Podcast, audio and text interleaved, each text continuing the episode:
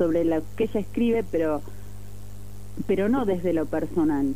¿sí? Ella, mientras está en Europa, va a viajar por todos lados, de hecho, viaja mucho a Italia, eh, visita muchos museos, ¿no? Como que está en un punto eh, vinculada a la cultura europea desde el lugar artístico, no desde lo social. Ella dice que no puede, que nunca logró en los 20, casi 30 años que estuvo en Europa eh, mantener vínculos con, sociales con las personas, ¿no? En, la manera de, ser de los españoles.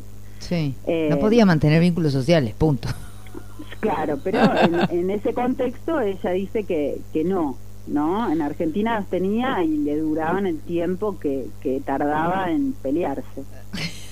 Tal cual. Sí. sí. Eh, bien, y, y, sobre su poesía, digamos, ella lo particular que tiene es que en toda la construcción de su poesía nunca va a adherir a una corriente poética, ¿no? No va a adherir al surrealismo, no va a adherir al hermetismo, no va a adherir al neobarroso. Eh, tiene una, digamos, una singularidad muy particular. La cosa es que cuando llega a la Argentina, digamos, en vez de acentuar esa especie de pasión argentina, ¿no? Acá, acá es donde yo te tendría que entrevistar a vos, pero debe haber como en el regreso ¿Sí? Eh, un redescubrimiento. Sí, de un montón de cosas, de, muchas cosas.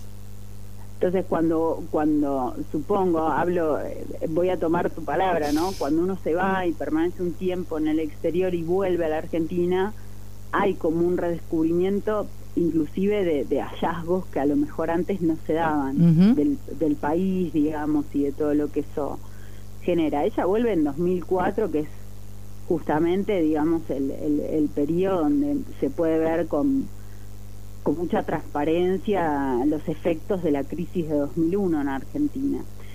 Y en vez de generarle esa especie de apasionamiento de la que hablábamos recién, eh, del regreso al país, a ella le genera eh, el efecto contrario. Lógico. Eh, es entonces cuando va a publicar un libro que es súper particular, que se llama Los poetas visitan a Andrea del Sarto, en 2014. Andrea del Sarto era un, pintor eh, y ella eh, en, todo este libro, digamos, toma la figura de él para tomar los cuadros que había visto en los museos y para terminar recuperando algunas figuras de, poetas, mujeres, eh, de una poeta inglesa, por ejemplo. la cuestión es que hablábamos hoy de quiénes son los que la recuperan y demás. Uno va a ser el, poeta Helder y otro va a ser la crítica Beatriz Sarlo, que van a ser los dos primeros en, situarlas como la gran poeta dentro de la literatura argentina. De todas maneras, ella, digamos, disiente eh, de, sus contemporáneas, por ejemplo, en lo que es la poesía de género, diciente de Diana Velesi, ¿no? Eh, va a haber como una disputa ahí, mientras hay, hay poetas que, que piensan eh, qué pasa con las mujeres en, distintos, en distintas artes, eh, Vignosi, digamos, no, no le interesa esa vuelta, lo que hay, por eso es, es necesario por ahí entender sus orígenes con sus padres obreros y anarquistas, ¿no? A ella lo que le interesa en en la, figura de la poesía o en la figura inclusive de, del poder, digamos, no es recuperar el poder desde desde hacerse visible, ¿no? Para visibilizarse, las mujeres alcanzando el poder para para dejar de ser invisibles, sino que a ella lo que le interesa es la asunción del poder en, su totalidad. Ah, bueno. ¿no? Eh, en el sentido en que los seres humanos nos movemos por, por la impronta del poder, ¿no? Entonces, no es que lo está pensando genéricamente, sino que en, en este libro los poetas visitan a Andrea del Sarlo, se nota muy claramente cómo ella de alguna manera se apropia del mundo desde un lugar de acceso inesperado, ¿no? Desde Buenos Aires ella escribe apropiándose de los museos europeos, de los artistas europeos, ¿no? Sí. Eh, entonces, en, en, ese movimiento su poesía es absolutamente singular. Pero bueno, como para, para mostrar un poquito más, les leo otro par de poemas. Eh, elegí como mostrar los poemas de la vejez de Vignosi, los que salen publicados en, en, el, en el libro eh, El que te nombraba hoy, si alguien tiene que ser después, porque me parece que de alguna manera siempre el proyecto creador, digamos, de un artista eh, puede, llega o, uno debería tomar el final, ¿no?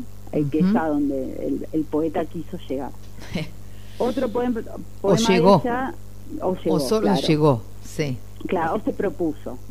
Em, otro poema de ella, de Si alguien tiene que ser después, dice, aunque sé que a veces me escuchan pensando que soy el mausoleo de una generación, cuyas reivindicaciones ahogó la dureza de estas décadas y se asombran de que aún emprenda animosa el viaje hacia corazones y lenguajes jóvenes, siga hablando del color con que vi el mundo y lea con más gusto a unos desconocidos que a viejos compañeros. Debo decirles, aprendí hace mucho que no hay nada más patético que la canción del verano, la canción del momento, pasado ese verano, pasado ese momento. En este poema se ve claramente por qué ella, digamos, apuesta a, los jóvenes y no a sus coetáneos generacionales. ¿No? Lo dice al final. No hay, no hay nada más patético que la canción del verano, la canción del momento, pasado ese verano, pasado, ese, momento. ¿No? ¿Cómo seguir hablando del 60, del 70 en el 2004. Tal cual. Bien, en otro de sus poemas dice, y con este me despido, he buscado tantos ídolos, me he fascinado por tantos ascetas, he soñado con sus imágenes duras rechazantes, esa pureza que humilla la confianza en el juicio de los poros, y sigo desconociendo la puerta única, el día único, el momento único, poco los esperé y ya no lo hago. Al igual que siempre debí irme, me quedé. No puedo dejar de buscarlos, aún rota de cansancio, aún perdido el deslumbramiento.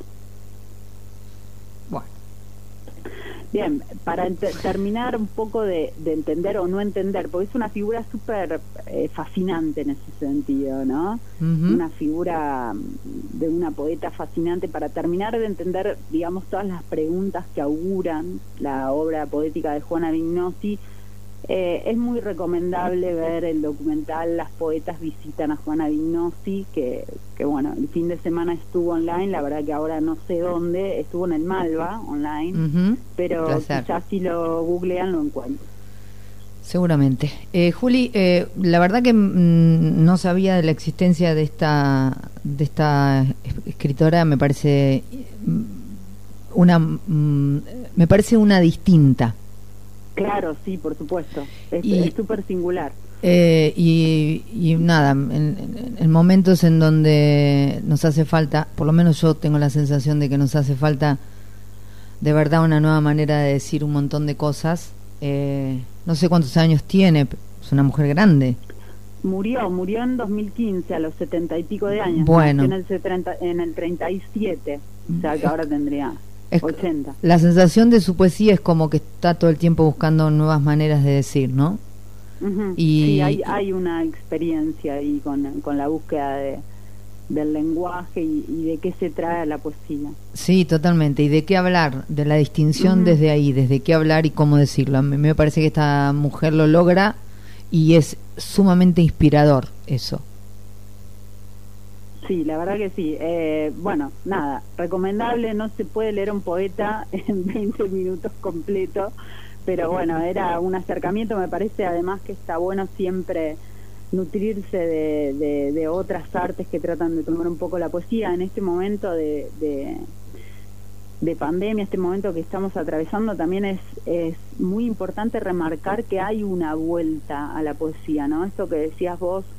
Eh, que hay que encontrar nuevas formas de decir, ¿no? En, mm, Urge. Frente a la fragmentación, digamos, frente a la imposibilidad de dar orden y sentido a un mundo que, que, que nos, nos que lo va perdiendo. la poesía está tomando una fuerza muy singular desde que empezó la cuarentena en Argentina hasta este momento.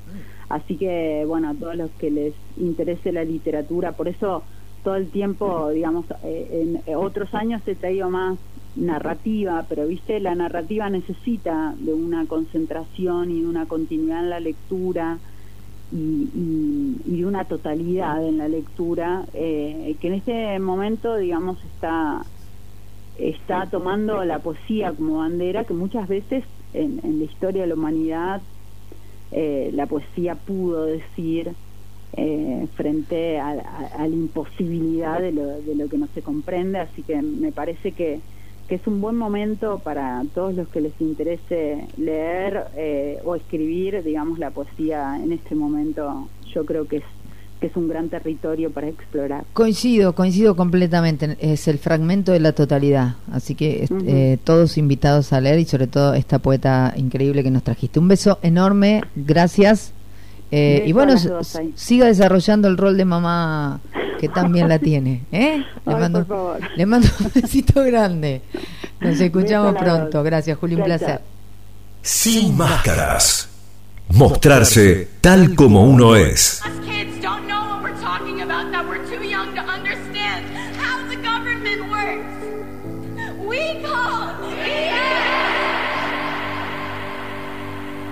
I'm going through it, yeah, I know you see the tragic in it. Just hold on to the little bit of magic in it. I can't break down now.